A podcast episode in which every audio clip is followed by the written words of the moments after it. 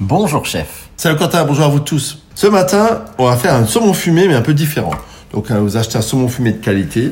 Vous faites cuire des pommes de terre en robe des champs.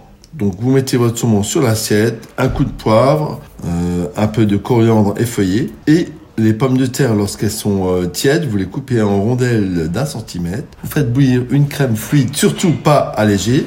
Vous y mettez des perles de hareng, des œufs de hareng. Si vous avez envie de péter la tillerie, vous y mettez du caviar, des œufs de truite et des œufs de saumon.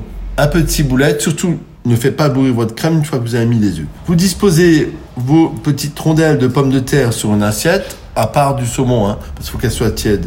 Et votre petite crème aux perles de la mer par-dessus. C'est un régal à se taper le par terre. J'embrasse, ciao.